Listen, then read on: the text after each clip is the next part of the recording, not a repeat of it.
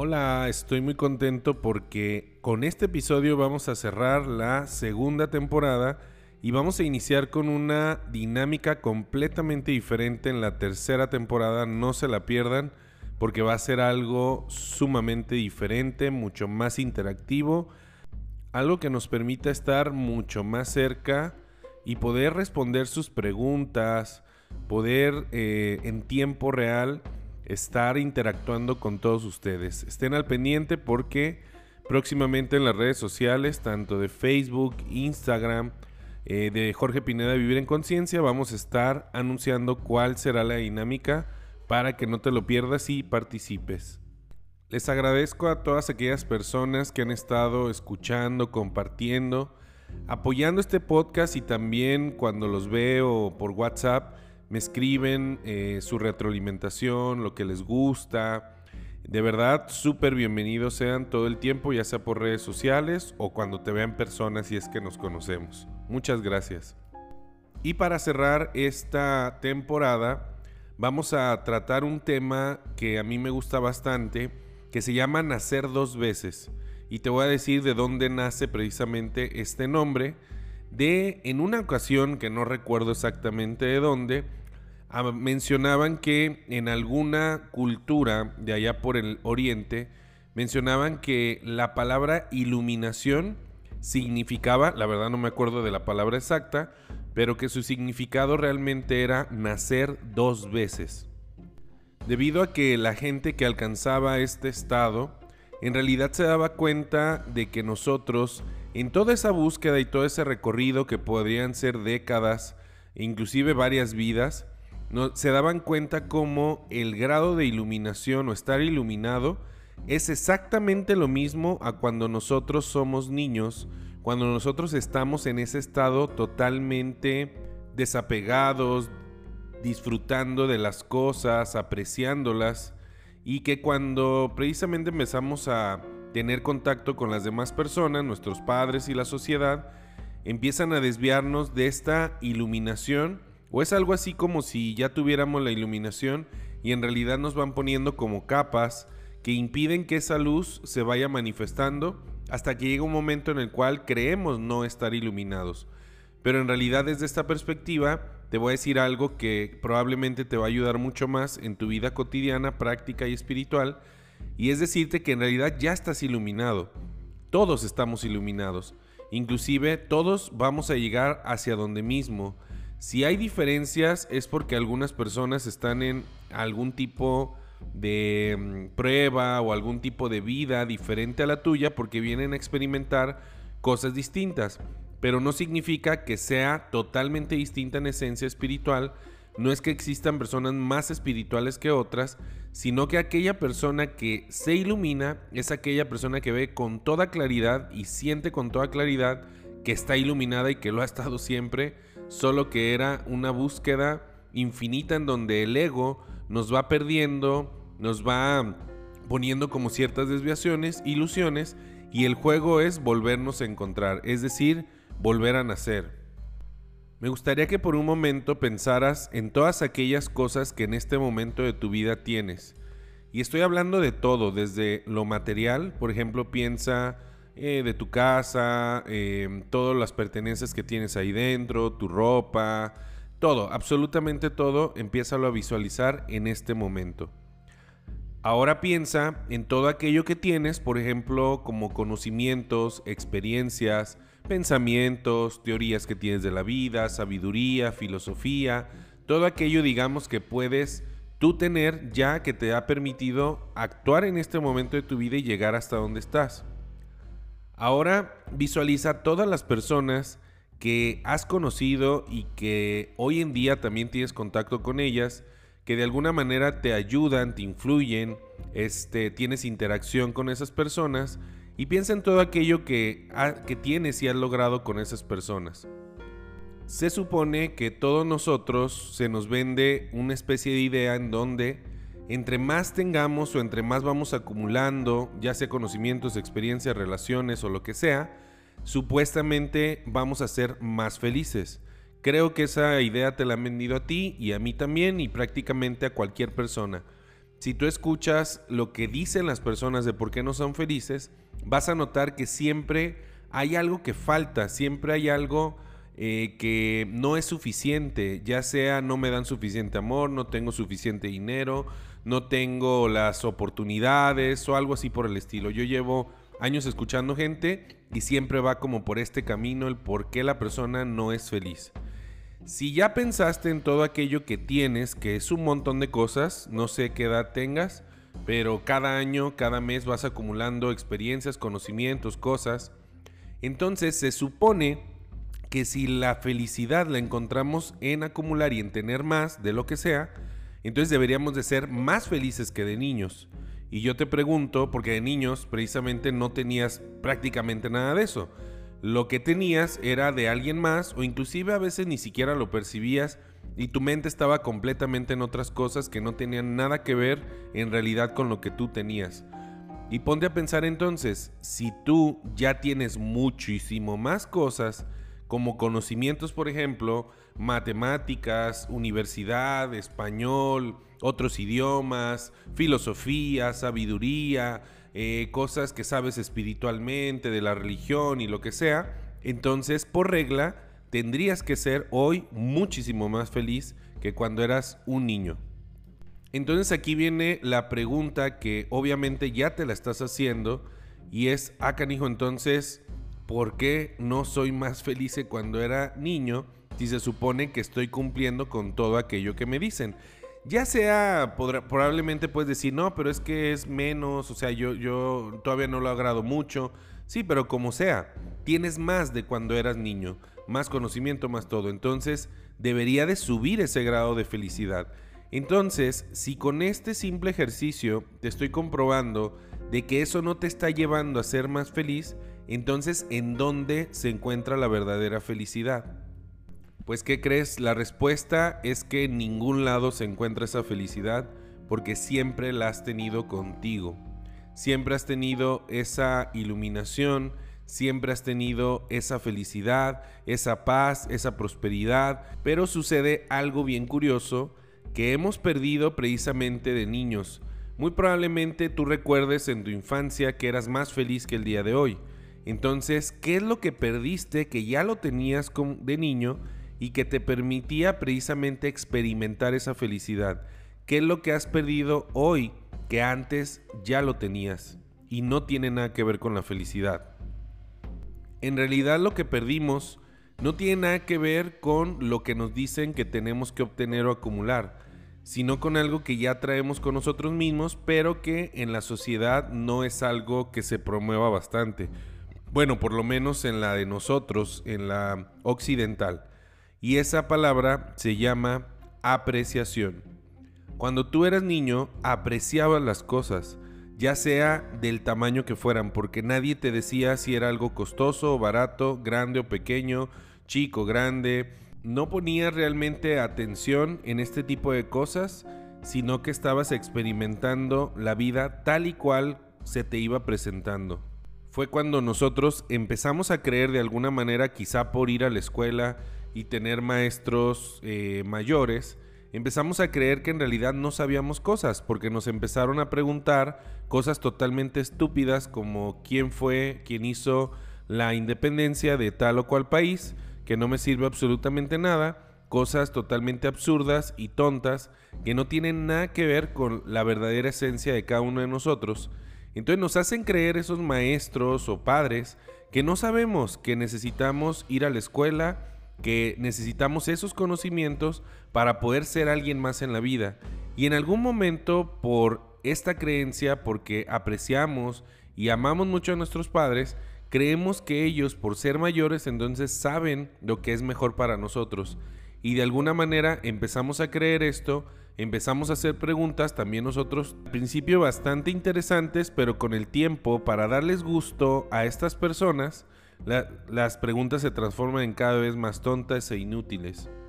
Y es así como empezamos a creer poco a poco y cada vez más que siempre nos hace falta algo y que hay que adquirirlo para entonces llenar ese espacio vacío que en realidad no existe, fue totalmente inventado y entonces por ser inventado pues realmente nunca puede ser llenado. hoy en día, quizá en este momento, estés pasando por algo muy similar en el que no entiendes por qué no sientes realmente un llenado en aquello que estás obteniendo en la vida, ya sea en tu trabajo, ya sea con tus amigos, en la parte financiera o lo que sea, porque a veces sí deseo tanto algo y cuando lo alcanzo, realmente no me da ese llenado, esa experiencia que yo esperaba.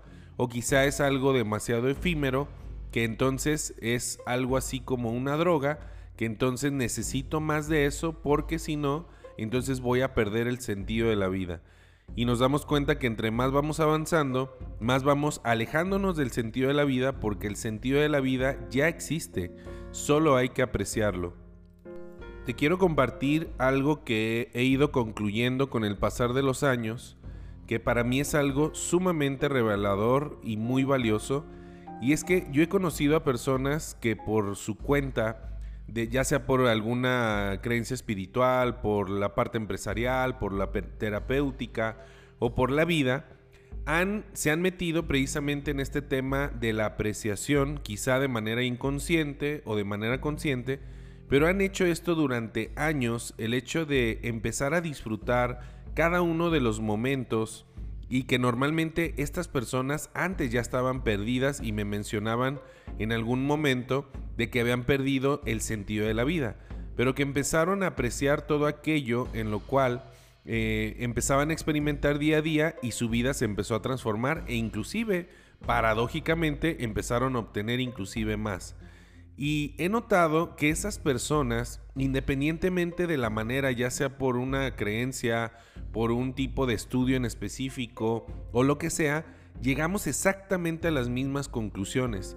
Es como si en realidad si hubiera una matriz divina, algo que tiene un orden y una verdad única, pero accesible para absolutamente todos. Y es bien interesante porque con diferentes vocabularios, diferentes conceptos, en realidad es exactamente lo mismo. Y es ahí donde notas la verdadera paz, tranquilidad, abundancia, prosperidad en esa persona porque no solamente es por lo que tiene, sino por lo que emana a cada momento. Y paradójicamente no es nada que llame la atención.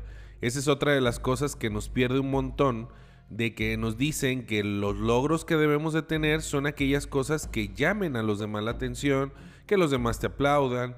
Y no me digas que no, en realidad casi todos tenemos ese ego o esa ilusión de que queremos lograr cosas, pero que se enteren los demás, que los demás de alguna manera no lo reconozcan porque si no tampoco está completo.